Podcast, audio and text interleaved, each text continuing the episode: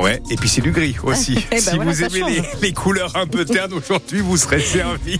On fera un point météo complet à la fin de votre journal de 7h. Virginie Vandeville, le vote de la loi immigration reste toujours difficile à digérer. Ouais, Au-delà de la crise politique qu'il suscite hors les murs de l'Assemblée nationale ou encore des plateaux télé, ce sont les premiers concernés qui vivent ce vote dans la douleur. Parmi les mesures fortes de ce texte, celle qui inquiète à Tours, c'est la fin de la prise en charge des sans-papiers dans les hébergements euh, d'urgence, Mathieu Bonnour. Dans son gros blouson, Moussa Camara est inquiet. Il est à Tours depuis trois mois et il n'a pas de papier.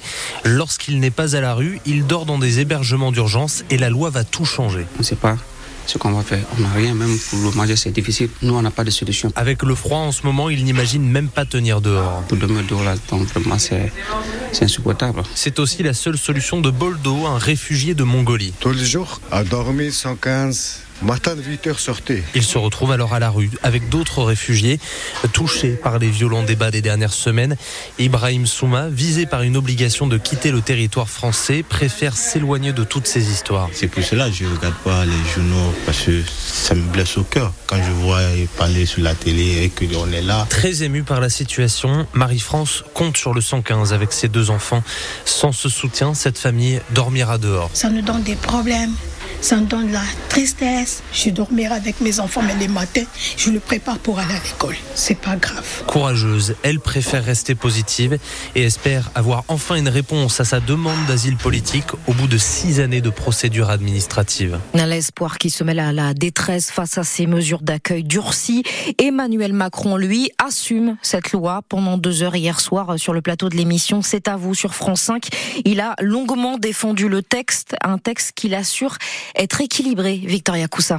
Un texte que voulaient les Français. Emmanuel Macron persiste. En conscience, je peux vous dire que le texte qui sort est un texte qui reste utile. C'est ce bouclier dont on avait besoin. Le chef de l'État ne s'attarde pas sur la crise dans ses troupes. La démission du ministre de la Santé, il la respecte. Le choc d'une partie de sa majorité, il le comprend, mais pas question d'accepter les accusations de connivence avec le RN. Qu'est-ce qui vraiment différencie, à mes yeux, ce que nous sommes en train de faire? C'est que le Rassemblement national, il joue sur les peurs des gens, mais il leur apporte des mensonges et des fausses solutions. Donc, je revendique de porter le projet qui est le plus à l'opposé de ce que fait le Rassemblement national. Simplement, je pense que lutter contre lui, ça n'est pas refuser de traiter les problèmes qui le nourrissent. Puis au milieu des autres sujets, émeutes, fin de vie, JO, cette prise de position inattendue sur l'affaire Gérard Depardieu, l'acteur que l'on voit harceler des femmes dans un reportage. Il y a une chose dans laquelle vous ne me verrez jamais, ce sont les chasses à l'homme. Vous pouvez accuser quelqu'un. Peut-être qu'il y a des victimes, et je les respecte au combien, et je veux qu'elles puissent défendre leurs droits. Mais il y a aussi une présomption d'innocence qui existe. Le chef de l'État qui, après avoir braqué la gauche, se met à dos des féministes. En ce qui concerne la loi immigration, Emmanuel Macron a estimé en revanche que la caution demandée aux étudiants étrangers pour faire leur étude en France n'est pas une bonne idée. Sur les 86 articles que comporte la loi immigration, un bon nombre d'entre eux pourraient être censurés par le Conseil constitutionnel. Le président de la République, Emmanuel Macron, l'a admis hier soir sur France 5. La grève des éboueurs de Bourgueil est suspendue. Depuis lundi, ils refusaient de collecter les déchets pour dénoncer le transfert de leurs services vers le privé. Une suspension qui ne veut pas dire qu'ils ont eu gain de cause. Bien au contraire, la CGT dénonce dans un communiqué ce matin l'indifférence totale et le désintérêt de cette crise de la part de leur futur employeur.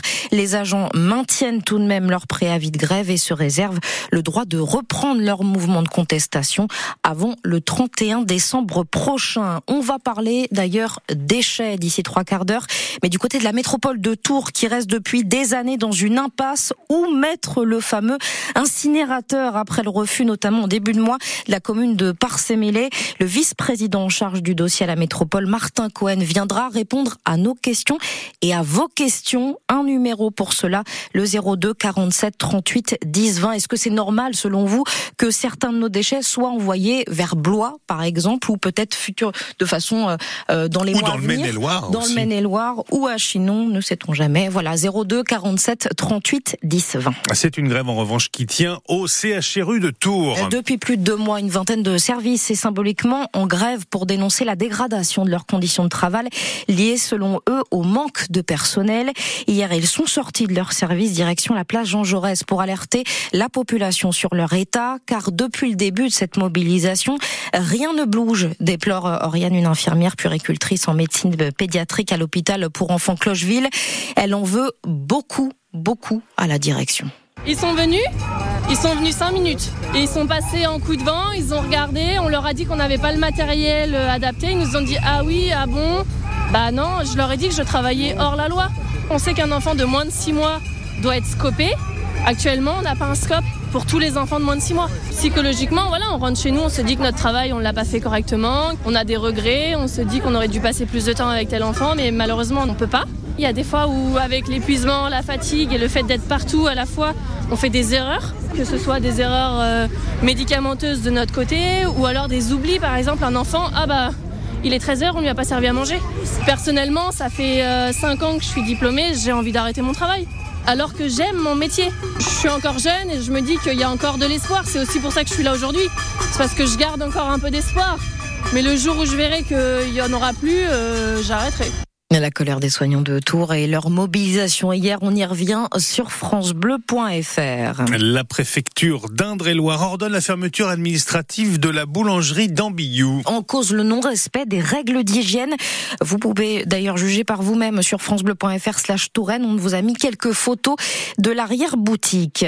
Après quasiment trois semaines de procès, c'est l'heure de vérité pour Nicolas Zepeda. Les assises de la Haute-Saône vont rendre leur verdict dans la journée et dire si le Chili jugé en appel est coupable de l'assassinat en 2016 de son ex-petite amie japonaise Narumi Kurosaki. Son corps n'a jamais été retrouvé. En foot, le Paris Saint-Germain termine l'année en confortant son avance en tête de Ligue 1 après sa victoire sur Metz 3 à 1 hier soir. C'est le début de la phase retour des matchs de poule en Ligue des champions de volet. Le TVB, deuxième de son groupe, est toujours dans la course pour les quarts de finale, se déplace en Italie pour affronter Trentino, l'un des favoris de la compétition. C'est ce soir à 20h. Et puis, si vous suivez chaque année les aventures amoureuses d'agriculteurs de l'amour et dans le pré sur M6, j'ai un argument de taille hein, pour suivre, pour vous faire suivre d'ailleurs la prochaine saison. Manuela, une éleveuse de poules d'ornement d'Indre-et-Loire sera de la partie pour la saison prochaine. Vous pourrez la découvrir officiellement via son portrait diffusé début janvier sur M6.